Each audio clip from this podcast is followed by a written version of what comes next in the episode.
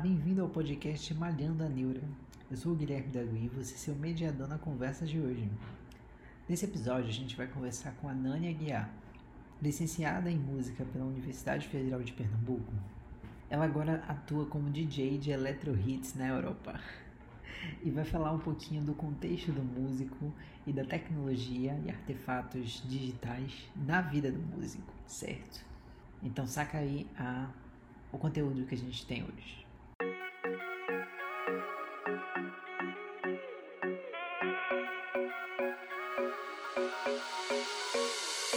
E aí, como está preparada para a pauta de hoje, para participar do, do podcast incrível, maravilhoso, mais topzera das galáxias?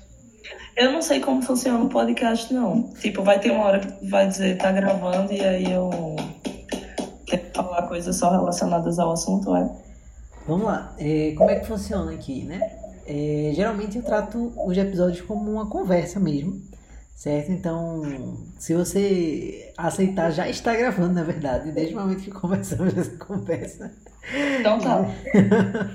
então, agora, óbvio, tem um editor depois que aí ele faz esses cortes direitinho, é, para ficar uma coisa mais contínua, mas aí você pode começar. É só áudio na vida. É só áudio, só áudio.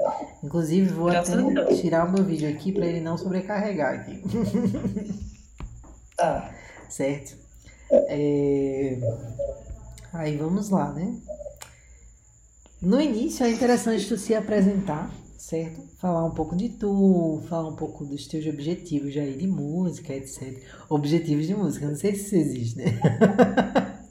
Mas você pode dar suas credenciais, sinta-se livre.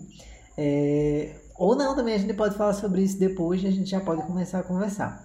Como é um assunto que eu não domino muito, então você que vai me dar aqui é, as guias para a gente ir conversando.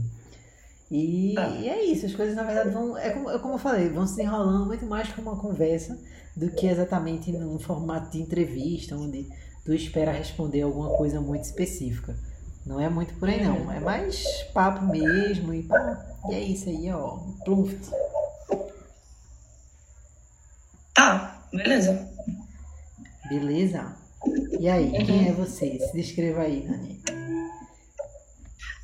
Falando um pouquinho de mim, eu tenho que falar nome, sobrenome, CPF, número do cartão? Não, é um programa pra internet. Oi, internet. Eu não sei lidar com vocês.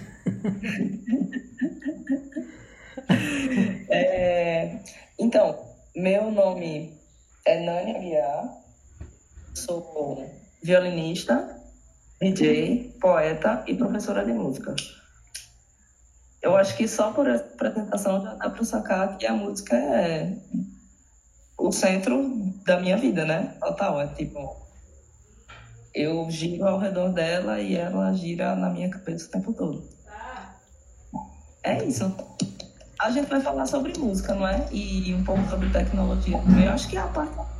Tia, não faça barulho aí, não, minha filha. Sei menos. Eu sei algumas coisas, as tecnologias que eu uso para fazer a minha música, assim, mas para falar mais tecnicamente, eu acho que eu sei mais de música analógica, música de baixa tecnologia. Ah, mas é interessante a gente pensar sobre isso, tipo, é, por que tu consideraria baixa tecnologia? Porque eu acho os instrumentos musicais artefatos de alta tecnologia. O negócio é feito hum. de madeira e joga sons de diferentes formatos. E, e, é isso, minha gente. É um negócio. Mas isso já são um princípio acústico, não, Gui? Ah, eu não sei, mas o princípio acústico não é uma tecnologia, não? Ele não foi inventado, barra criado, barra desenvolvido aí para atender alguma necessidade emocional, criativa e etc. Com certeza. Não é? Então ele é, de certa forma, uma tecnologia. Assim como a caneta é uma tecnologia. O problema era escrever coisas e a galera eventualmente criou um lápis, criou uma caneta, ou não. Entendi. Então, se você considerar instrumentos musicais como a mais alta da mais alta das tecnologias, eu sou super tecnológica. Tá bom. Podemos ter menos de autoestima também. Mas isso, é claro, não elimina o fato de que assim é um artefato é, que foi ali, né, pensado, foi muito bem cuidado. Inclusive eu tava vendo os negócios ali que existiam umas flautas de ouro, menina, que roubaram a flauta de ouro, né? Aí é só assim que a pessoa descobre que existe isso. Aí descobri que existia uma flauta de ouro. E aí tem uma função ela ser de ouro, né? Porque os negócios batiam lá nas paredes e o som saía melhor, e amplificava uhum. melhor, e não sei o que. Eu fiz, minha gente, quem foi que descobriu essa merda? Tipo, quem ficou pensando, vou fazer uma flauta de ouro e aí vai ser muito incrível, porque vai, o som vai sair muito melhor. Ah, porque a galera já sacava dessas coisas há séculos atrás. Será? Sim, porra. Claro. Mas de certa forma eles tiveram que passar por um processo inovativo, não? Óbvio. Óbvio. Óbvio, menino. Século XV, século XVI. Foi inovação em cima de inovação. E racismo em cima de racismo. Faz inovação acontecer na Europa. Mas isso só voltar da música, tu acha? O quê? Mas tu acha que isso só voltar da música ou que a música fazia parte desse centro evolutivo, vamos dizer assim, nessa época? Que só aconteceu na música? Não, claro que não. Aconteceu na música porque aconteceu na vida, né? Se acontece na vida, acontece na música, pô. Olha, tu tem muitas frases aí de camiseta. Mas vamos lá. É, hoje em dia, o que é que tu usa exatamente para fazer as músicas? Isso parece uma coisa muito outsider pra mim, assim. Não, não. Eu entendi a pergunta. Eu, o meu violino, que é meu instrumento principal, uso minha voz tanto para cantar quanto para palavra falada, né, poesia falada uso um captador de violino, mas ultimamente eu não tenho usado muito porque eu ainda não sei como conectá-lo direto no computador, porque é o único eletroeletrônico que eu tenho ao meu dispor para fazer música, tá ligado? Aí eu uso computador, violino, voz. E tô tentando usar o captador junto, para como se fosse um microfone direto, tá ligado? O som direto do violino saísse no computador logo. Aí ia me ajudar em algumas ferramentas que eu uso. Quais são essas ferramentas? Explica mais. Eu, eu uso um software, eu uso dois softwares de DJ, na verdade. Eu uso mais o Tractor, por questão de timbre, efeito, sabe? Tipo, os efeitos do Tractor são menos. Eu não tenho nem como dizer artificial, porque artificial é tudo que tem na música eletrônica, basicamente, né? Mas são menos chacota, são menos rasgados, entendeu? Tá ligado aquela sirene de boate? O Tracton assim, é um pouco mais elegante os efeitos. Né? Por isso que eu gosto, mas isso é para mixar músicas, é para fazer um set de DJ, por exemplo. Às vezes eu uso o Virtual DJ também, mas só quando o Tracton tapar, ou enfim. É como, é como se fosse minha opção, assim, quando o Tracton não funciona por algum motivo. E uso um software de produção musical chamado Ableton. Que aí lá eu pego uma parada do zero e construo o que eu quiser construir musicalmente. Assim. Ableton. Eu trabalhei de certa forma com Ableton. Ah, então. Assim, de certa forma, outro nível, assim, sabe? Não, eu não fazia as músicas, mas o Ableton ele era um software que era usado lá no laboratório como inspiração para o que o pessoal, que o pessoal queria fazer.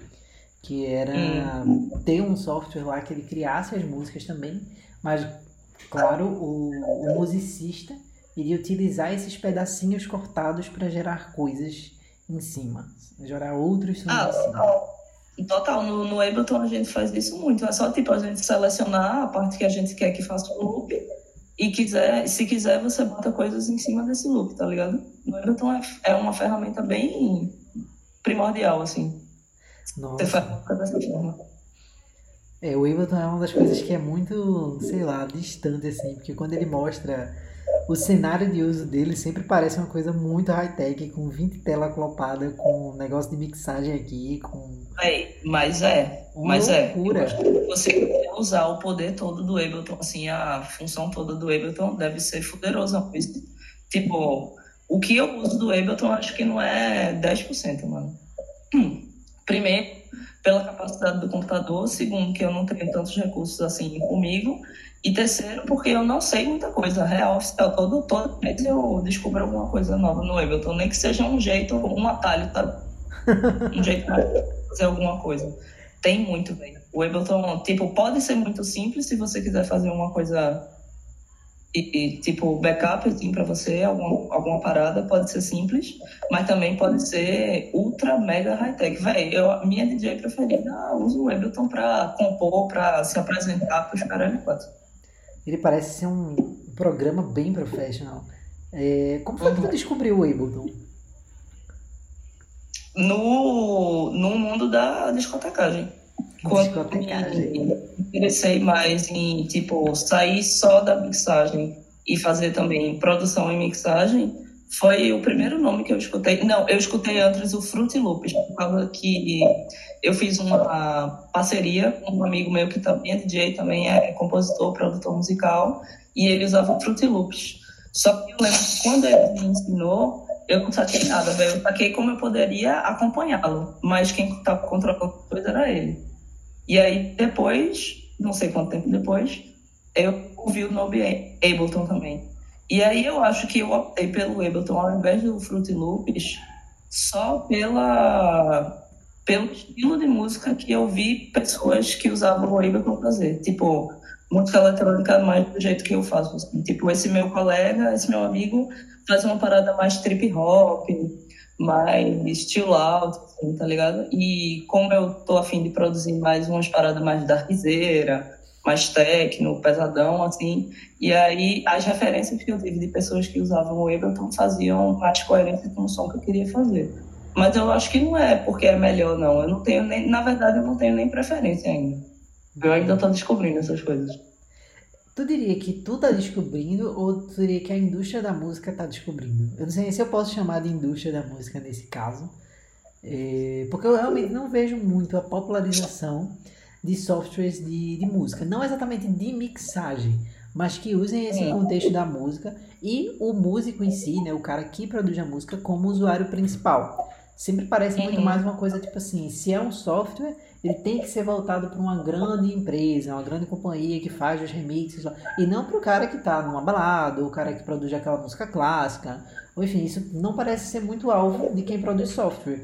Aí eu não sei se esses mundos estão se reencontrando agora, ou eu, eu realmente não, tô, não faço parte, e tem na verdade 35 milhões de softwares e eu que estou por fora disso.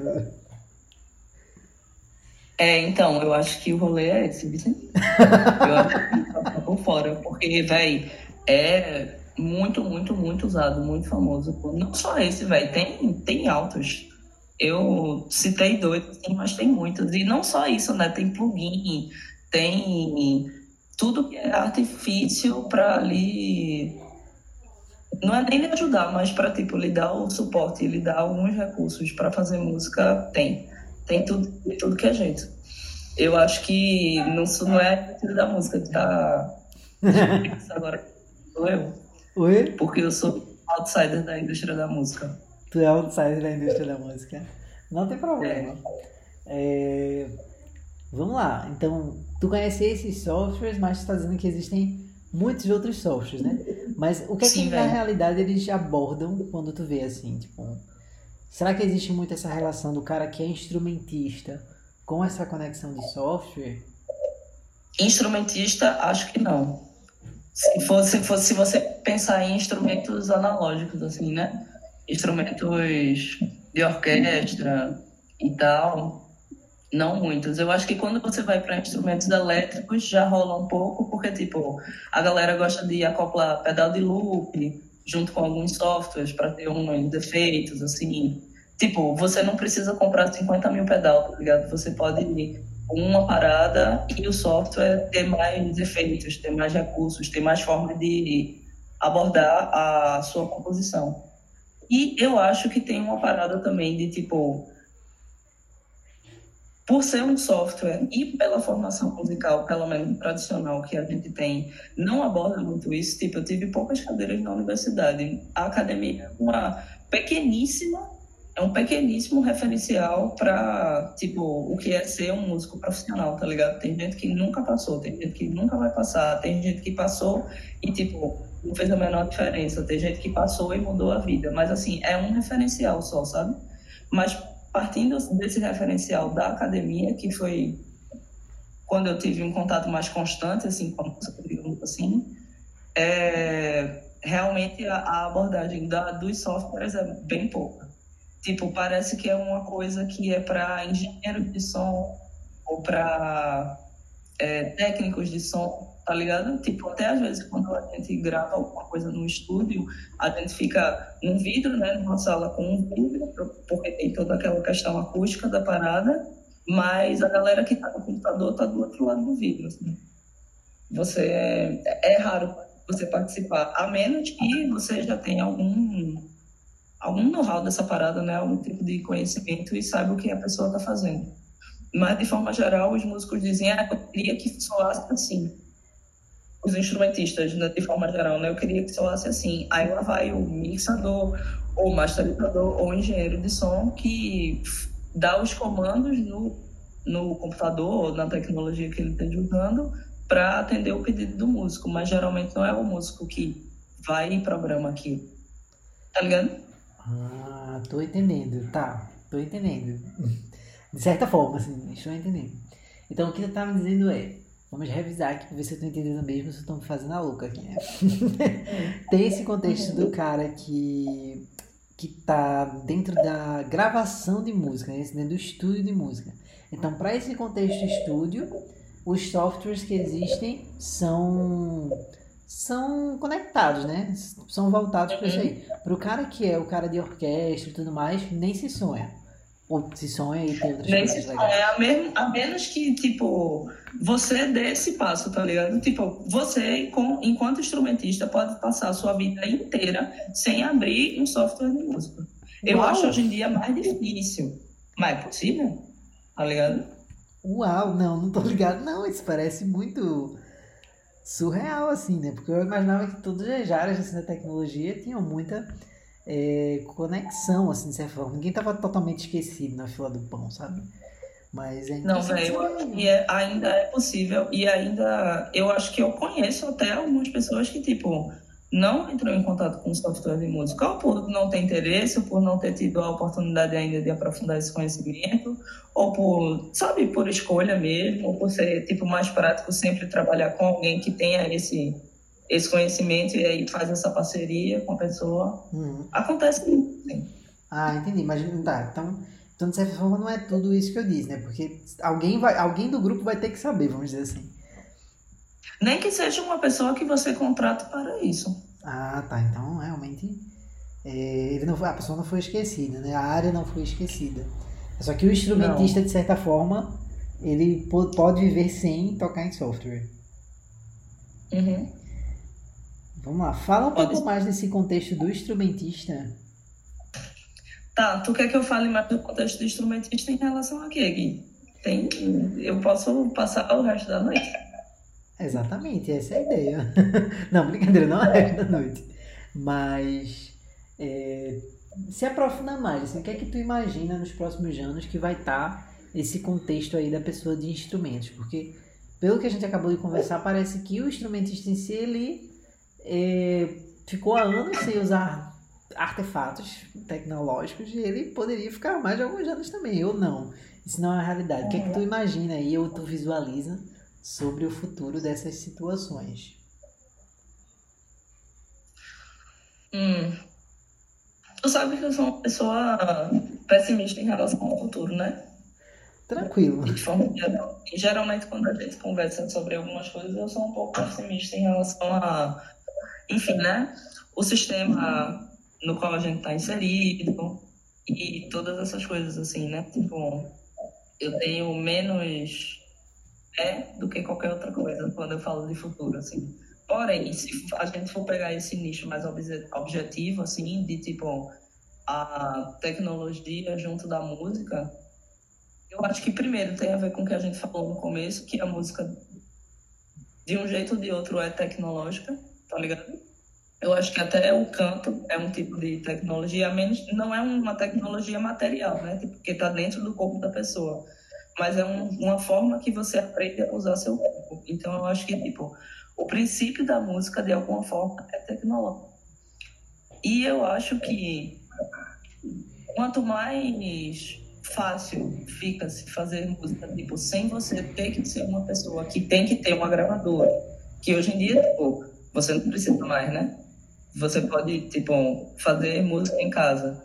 Ou quanto mais seja fácil você, tipo, individualizar o processo de produção musical, mais acessível fica para pessoas que não têm esse, esse tipo de contato, assim, né? Esse tipo de, de recursos financeiros ou pessoais, ou enfim, de qualquer forma, assim, facilita o acesso da, dessas pessoas à produção musical, né? Tipo, eu não acho que a capacidade da pessoa de compor, de produzir música melhora ou piora assim, os, os, a tecnologia, não.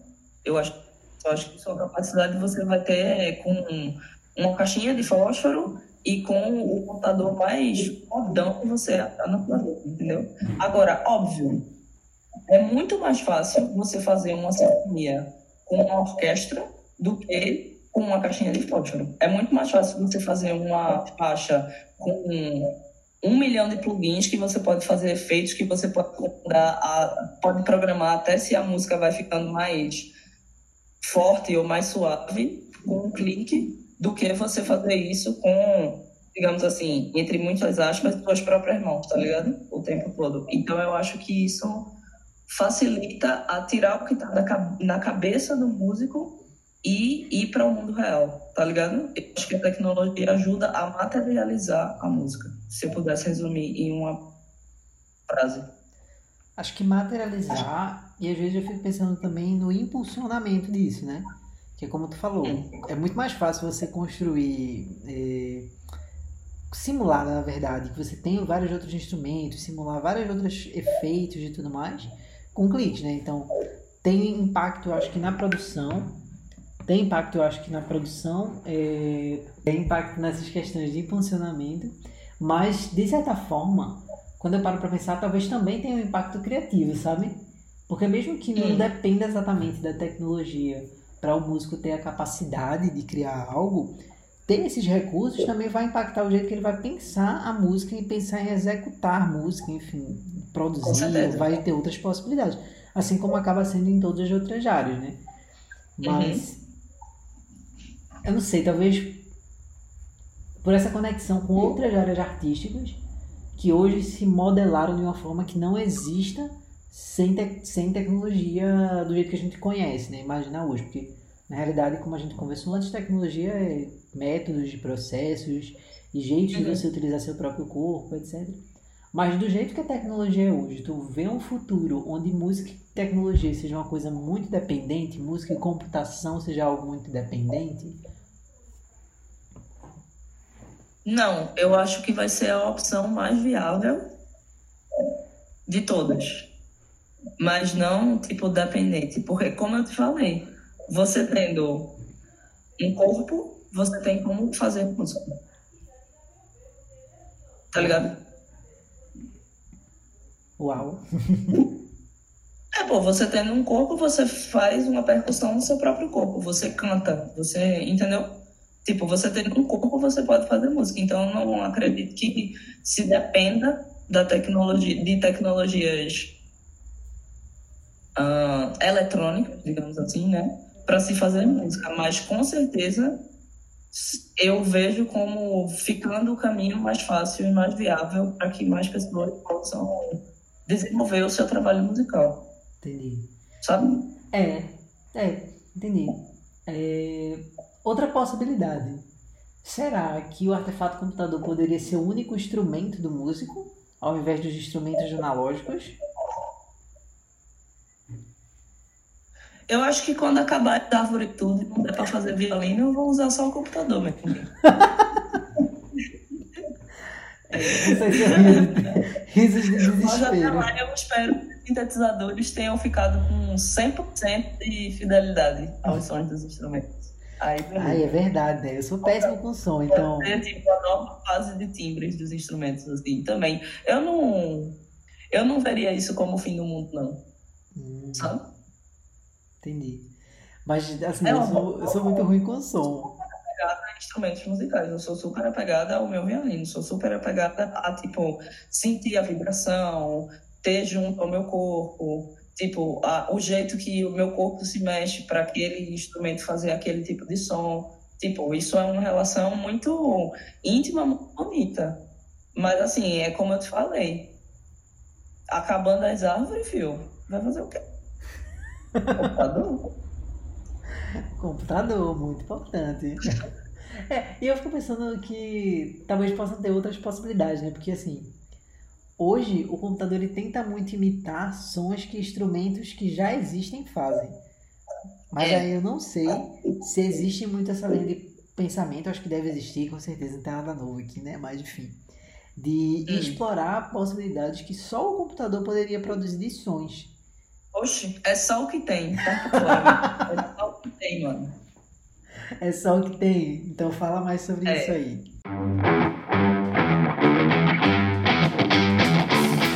Tipo, eu acho, pra mim, né? No meu uso de, de programas e os sintetizadores que tem nos programas, eu acho que os sintetizadores são melhores em fazer sons que não são analógicos do que os sons analógicos. Tipo, os sons analógicos que eles têm ainda não me convencem 100%, entendeu? Nas coisas. Tipo, isso não é uma guitarra, sabe? Ou isso não é mesmo. tipo, Um tu- tambor, não o é. analógico, os efeitos e as paradas que você faz com sintetizador, menino, eu não sei nem te estimar a quantidade de sintetizadores que tem no Ableton. Só no Ableton. Eu Uau. realmente não sei te dizer. Mas é só o que tem. Uau. Tem. Agora vê, tem o som, que é a parte mais objetiva da música, mas existem outras partes que a gente deveria levar em consideração quando pensa em música mesmo, porque tu falou agora dessa questão da sensação, é, e aí, enfim, pra mim já criou todo um repertório de, por exemplo, pessoas que não não escutam, né, não, não têm audição, mas elas conseguem aproveitar a música, né, justamente. Completamente. Lá na UFPE tinha um laboratório de música com surdos, tá ligado, né? Sim, sim. É, tu consegue visualizar um futuro onde existam recursos tecnológicos para esses campos que não são som, que são sensação? Porque aí eu já não sei Sim. se dá. Sim, e eu acho que já tem alguns recursos de seguir. Não sei se tu já viu, mas tem um. É tipo um relógio. Você tem gente que bota no pulso, tem gente que bota no tornozelo. E aí você coloca lá o BPM da música, que é tipo. Sei lá, se a música é um, dois, três, quatro, ou se é um, dois, três, quatro, um, ou qualquer coisa do tipo. E você bota lá o BPM. E aí ele vibra no seu pulso, no seu tornozelo, naquele beat. Nossa, Massa, né? parece muito interessante. Talvez não seja a mesma sensação de um tambor tá batendo e o chão fica tremendo, feito Não, no é Recife. uma parada sensorial que, tipo, você sente o, o beat da música. Por exemplo, uma pessoa surda que vai acompanhar na percussão, ele vai, tipo, manter o, a, a constância rítmica de uma música, por exemplo. Se for a zabumba, eu sou o bumbo, tá ligado? Com esse negócio do beat, ele não perde uma batida. Porque vai estar lá sempre. Olha, é verdade. Nunca tinha pensado nisso. Mas aí, não sei, será que isso impacta na experiência? Não Mas sei aí, te dizer. Né, né, também não sei, não. não, mas é, as respostas, as perguntas são só uma conversa mesmo, né? Então, assim, não sei também não. mas fico pensando, mas aí, quando, automaticamente, quando eu pensei nisso, pensei que o próprio som, ele também talvez caia nisso, né? De, poxa, será que um som de eletrônico não impacta a experiência? Impacta, né? Então, o, o da sensação também vai impactar, né, de certa forma, né? Isso é uma coisa que é, talvez a gente sinta um pouco menos.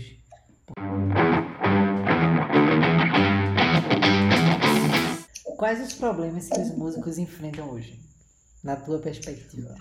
que os músicos enfrentam hoje. É, Menino, entra aí. Senta aí, pega um café, pega umas bolachas. ai, ai. Meu irmão, até a indústria da música é um problema pro músico, tá ligado, né? Não. a indústria da música é um problema no, pro músico no de eu nem vou para o para um ponto de vista assim, que tipo, ah, música comercial é uma bosta e não presta, e você tem que ouvir só Beethoven, entendeu? Eu não sou a pessoa, não. Eu acho que tem que ter putaria, eu acho que tem que ter mais música falando de cu e rola, tem que ter. Vamos só refazer essa parte. Tem que ter uma falando de gai, uma música falando de sentar, entendeu? Tem que ter. Não é isso, não. Eu não, eu não acho que a, a salvação da música é higienizar a música. Não é, não é a minha questão, não. Eu acho que, tipo, a indústria da música prejudica músicos, e especialmente músicos independentes, independentes no sentido de você não, não é representado por um selo, você não é, você não deve produção a uma empresa, ou a um selo, ou alguma marca, alguma coisa do tipo, entendeu? Isso, nesse sentido de música independente, que dentro da indústria da música existe tipo um patamar de o quanto você consegue vender, tá ligado? Uhum. E assim, quem entra no ramo da música para ficar rico, famoso e tal, vá com Deus. Mas assim, não deveria ser impossível você querer ser músico sem, sem querer ser rico e famoso, entendeu? Você pode só que, querer que esse seja o seu trabalho, tá ligado? É impossível você entrar no ramo da música sem querer ser rico e famoso. Tipo, não, eu não acho que é impossível. Eu acho que a indústria da música passa a sensação de que é. Ah, entendi. Entendi. É como se a categoria, na verdade, ela só tivesse dois rankings, o 0 e o 10. Não existe é. as pessoas que estão ali no meio, que na realidade são a massa da sociedade, né? Nem todo mundo é 0 nem todo mundo é 10. Exatamente. Então, assim, tipo, a, a, o rolê de para você se destacar como músico, você tem que seguir um caminho, e aí desse caminho tem que, ah, ajeita a tua música desse jeito, ou então se apresenta dessa forma, e tá. Eu acho que às vezes é violento, sabe? Sim. Quando uma pessoa quer se adaptar do tipo, não, vamos agora, vamos fazer dinheiro, vamos estourar no Instagram e no Facebook, vamos fazer assim, mas, mas e quem não quer? Não é só o meu caso não, tá ligado? É tipo, a maioria dos artistas que eu trabalho com é também uma vibe, assim. Tipo, ninguém, ninguém entra na música pra ser Beyoncé, não, tá ligado? Entendi. É, eu realmente não consigo visualizar hoje, eu não sei se isso é muito claro, ou enfim, novamente pode ser a minha perspectiva de pessoa outsider música, é, de que não tem muito essa. Não, não é nem essa, né? Mas não existe uma variável assim, de categorias, né?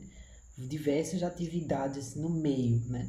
Ou o cara vai para a uhum. indústria gravar, é, e aí, óbvio, eu consigo ver, por exemplo, que vai ter vários ramos de indústria.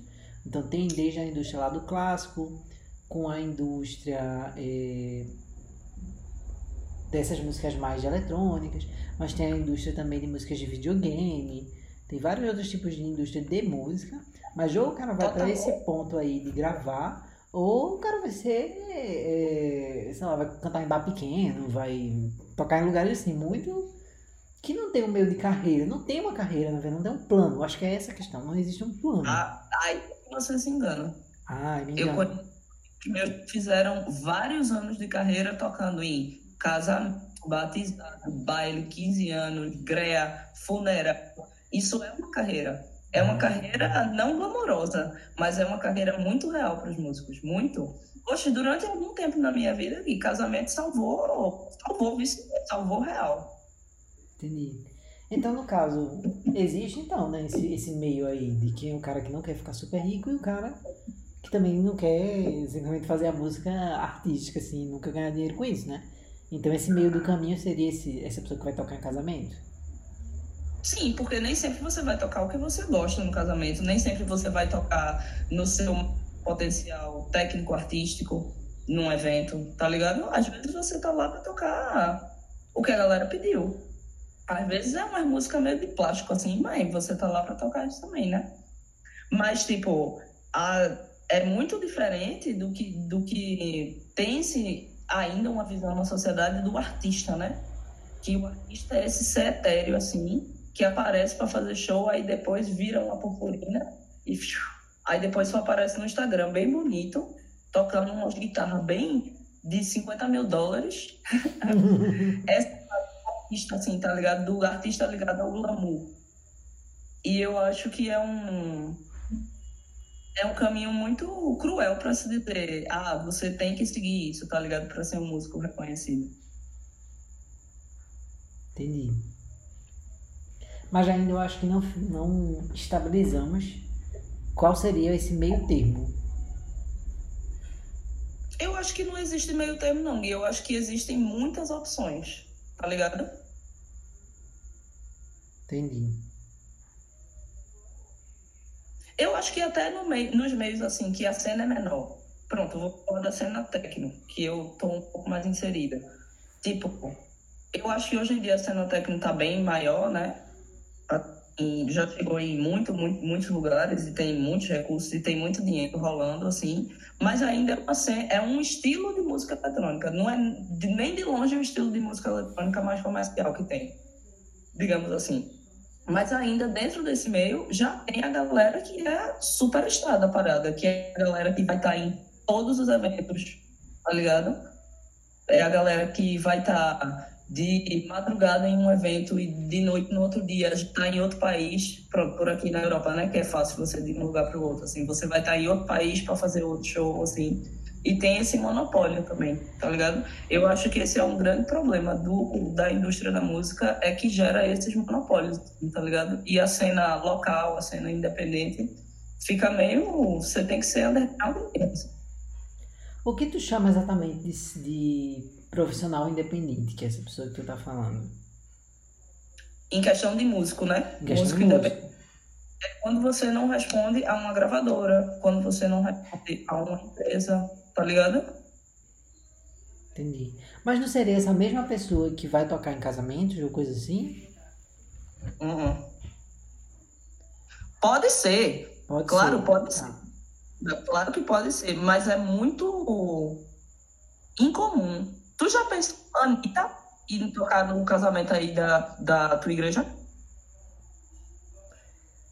Da igreja não, mas talvez da vizinha do karaokê faça mais sentido.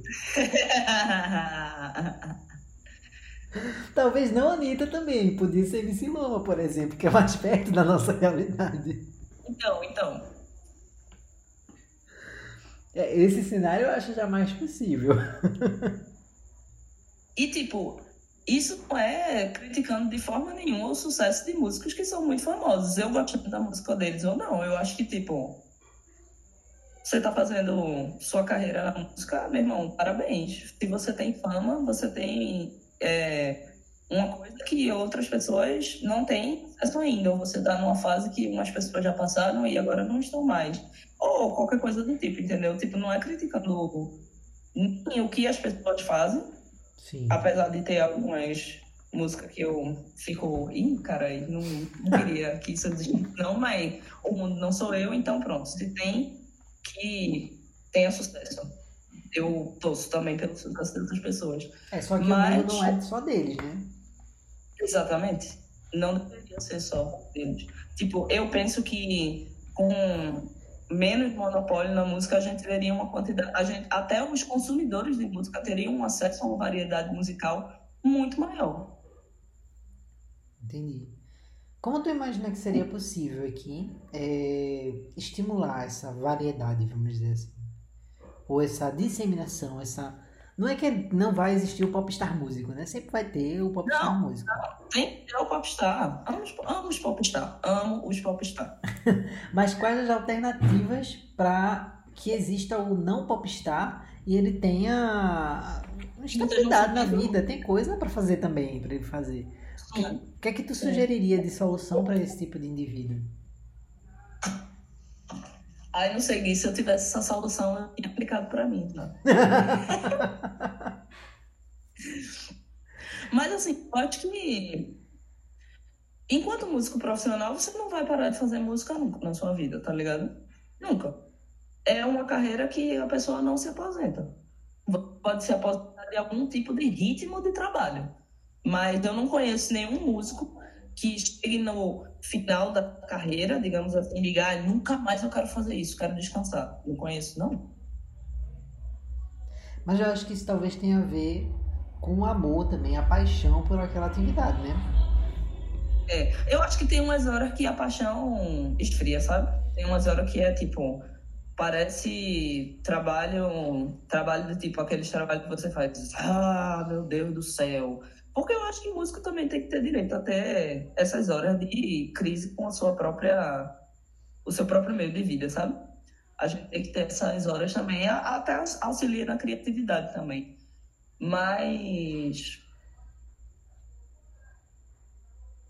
É, é, eu acho que nesses momentos que o amor tá fraco e a paixão tá meio fria, seria interessante ter um tipo de, de suporte financeiro, um tipo de suporte, tá ligado? Para você continuar, assim. Porque, tipo, imagina, já é lascado de, de, de retorno, de grana, de, de reconhecimento, de sucesso, do que seja, assim, uma carreira de músico. Já é lascada. E aí imagina que junto com essa baixa de, de, de retorno material, você ainda não está tendo retorno emocional e psicológico, que pode rolar. Tipo, quantas e quantas vezes já entrei em crise com a minha própria musicalidade. Tá ligado? Aí, quando os dois batem, aí é que é fogo. Seria interessante ter essa rede de apoio de músicos para essas horas também, tá ligado? Porque senão você tem que ser o apaixonado para sempre, tá ligado? Aquele que não importa o que aconteça, a música é o grande amor da minha vida. E é, mas tem vezes que você olha para o grande amor da sua vida e faz, oxe, sai da minha frente. Não é? Pode ser. É, mas é, eu entendi a ideia. Tem que ter um, um suporte mesmo, né? Eu acho que falta todo esse ecossistema que sustente a vida do músico. Mesmo momentos que ele não tá tão afim de produzir, enfim. Produza de forma mais técnica, não é sem qualidade, mas produza porque tem que produzir, não porque ele tá no momento de paixão, né? E a paixão às vezes não sustenta a carreira inteira, né? Você vai e volta, enfim, mas. Sustenta não, velho. Não só. A mesma coisa, eu também sou professora, e tem muita gente que diz, ah, professora por amor. Sim, mano, sim, mas e as horas que não tem amor, só tem ódio? Eles querem matar todo mundo. e aí? Eu acho que se tu fosse a minha professora, com certeza tu ia querer matar todo mundo. não, Gui, qual é? A minha qualidade para a música ela é assim, excepcional. ah, ah, mas isso não tem nada a ver, não. Eu, pelo menos para mim, né? Quando eu encontro um, um aluno que é mais desafiador para mim em relação a essas coisas, a prime... o primeiro e maior esforço que eu tenho é que essa pessoa não acha que tenha que se afastar da música porque não é bom nela, ou porque não se acha bom o suficiente ainda nela, tá ligado? Eu tento sempre, tipo, trazer a aproximação da parada e não o contrário, não dizer, tipo, ah, tu não tem jeito mesmo pra isso, não, vai capinar ontem, vai ser programado. Que é isso, jovem. Tem, tem que ter talento para ser programador. Também não consegui, inclusive. Percebemos aí que eu só tenho talento pro design mesmo. é... Vamos tentar encerrar esse programa com alguma coisa positiva sobre o mundo da música.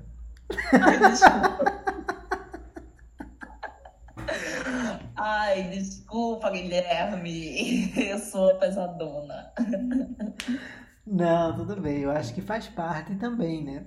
Acho que é importante entender o contexto. Eu acho que é, é um contexto que às vezes parece um pouco esquecido no churrasco, mas na realidade está em muita coisa do que a gente faz, né? Na verdade, talvez esteja aí realmente de maneira muito significativa em tudo que a gente faz, né? Porque a gente... Sim, pô. E consome também, né? Filme tem música, TV tem música, jogo tem música, tem... sabe? Tudo, tudo. Tudo hoje que tá ao redor da sua vida, sim. Você pode fazer música dela. Não, hoje em dia eu tô tendo. O ritmo que você anda na rua, o, o passar dos carros, das motos, das bicicletas. Não, hoje em dia eu tô vendo um, um, um direcionamento, né? para você utilizar a música para relaxar, você utilizar a música até para ser mais produtivo, você utilizar a música como artifício mesmo de estímulo, né, para diversas coisas que você quer chegar, enfim, obter aí de, de performance de vida aí, de itens de vida aí. então, assim, é uma coisa que tá muito dentro, mas sei lá, às vezes parece que essa parte técnica, essa parte. Tipo, e como é que os músicos vivem mesmo? Ninguém sabe, é um grande mistério aí, onde vivem, o que comem. Eu sempre digo isso, todo mundo ama a música, todo mundo odeia os músicos. Mas vamos tentar acabar com uma frase positiva. Eu, eu, eu sei, eu não ia acabar assim, não. Então, eu acho que essa rolê de ter se popularizado mais músicas para relaxar, músicas para ser mais produtivo, músicas para ativar o seu terceiro olho, músicas para limpar suas energias, tem de tudo isso, né? Bota no YouTube que você encontra, assim. Frequência 432 Hz para limpar o ambiente. Tem isso demais, né? E é simplesmente música. E, assim, eu acho que esse avanço tem muito a ver com outras áreas que se destinaram a, também a pesquisar música e até a música que ganhou mais expressividade nesses campos, tá ligado? Tipo, eu lembro que quando eu iniciei minha licenciatura em música, a o grande funcionamento das pessoas que estavam fazendo licenciatura, tinha gente que estava fazendo musicoterapia, não na UFPE, mas em outros lugares também, era por essa ideia de que a música pode ajudar a sua vida de N formas, tá ligado? Tipo, música pro bebê na barriga da mãe, música para as plantas crescer bonita, sabe? Bota Mozart para as plantas crescer, elas ficam felizes, dá mais fruto, dá mais flor. E, tipo, isso tudo é muito real, tá ligado? O poder da música é muito. Não é nada esotérico, não é nada sobrenatural. Quer dizer, não só, né? Quem vai para esse lado, é óbvio que também tem essa energia rolando também. Mas uma pessoa que é mais cética como eu, assim, tipo, não tem, não é necessário ter nenhum lado esotérico ou espiritual. Música é vibração, pô, é som, é vibração, é, é real, sabe? então, tipo, é, essa essa abertura de ideias de que a música ajuda na vida é para mim eu sei desde sempre, tá ligado? Eu sei desde a barriga da minha mãe isso. Mas o, o a, o espalhamento da, dessa ideia de que a música está muito presente na sua vida e está muito conectado com o mundo de forma geral e, e tudo que as pessoas fazem, podem fazer é a nível individual, a nível coletivo, a nível, enfim, social, assim, é, eu acho que é um dos pilares que vai fazer a música se impulsionar no futuro também, tá ligado? Tipo, usar música para coisas. E já tem gente que já faz isso, tá ligado? Tipo, já tem é, profissionais que fazem esse tipo de trabalho. O terapeuta basicamente faz isso, tá ligado?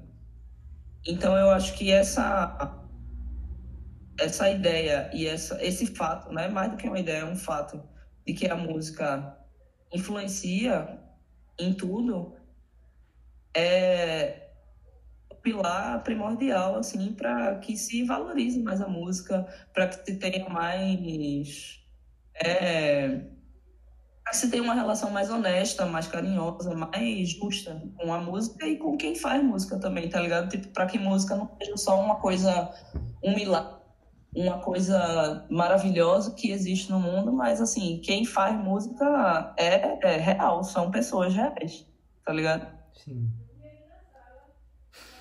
Ai, lindo. Vamos terminar com essa frase que foi bonito. É isso aí, é isso aí. Obrigado, Nani, por vir, certo? É... Nada. Oi? É, você, você teria algo mais a acrescentar, se você quiser falar de mais alguma coisa? Eu sei que tá tarde aí, eu não queria te arrastar pra uma, uma noite intensa Não. falando sobre música. De boa. Eu tô de boa. Tá cedo pra mim ainda. Olha, chique. Mas eu acho que a gente bateu aqui o tempinho do nosso programa. É, por isso que eu tô dizendo assim, vamos pro encerramento. Se você quiser ainda acrescentar mais alguma coisa, eu acho que essa última parte foi genial aí que tu falou. É, Enfim, é porque realmente é algo que eu, eu fico muito distante. Eu acho que acaba assim impactando, né, esse peso aí da realidade, mas no fim vamos tentar olhar assim de uma maneira que possa melhorar o que já existe hoje, né? Eu sou muito positivo, acho que as coisas têm que melhorar mesmo, então é, vamos torcer aí. É. Enfim, se eu tiver uma coisa final pra dizer, eu acho que pra melhorar a música tem que se melhorar as condições dos músicos. E pensar que músico não é só aquela pessoa famosa que você vê na TV, ou aquela pessoa que tem 10 milhões de seguidores no Instagram, ou a pessoa você vai paga 300 conto para ver no Lollapalooza. Eles são também. Claro que são, massa. E que bom que eles existem, porque é massa ter grandes referenciais musicais, assim, tá ligado? Hum. De, tipo, possibilidades de onde o músico pode chegar, isso é legal. Mas acho que pra, se você gosta de música, quer impulsionar a música, quer ajudar a música, você tem que ajudar os músicos, tá ligado? Tem que ver quem tá estão as mãos que moldam o som que você ama tanto, tá ligado? Sim. Oh.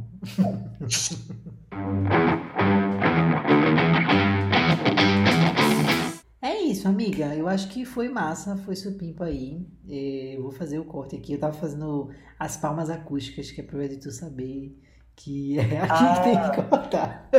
Obrigada. Menina, eu descobri isso recentemente. E, e esqueci de avisar pro menino que edita. Aí ele chegou assim pra mim, bem sério, fez: Olha, tem uma coisa que tá acontecendo nos teus áudios. Uma coisa acontece, sei lá, é tipo um bum bum bum. Eu fiz: Ai, amigo, sou eu dizendo que é pra cortar. Ele: Ah, tá.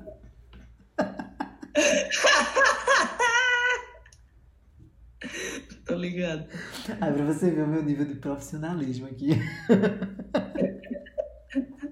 Mas é uma evolução, né? Cada dia é uma evolução, né? Que nem Pokémon.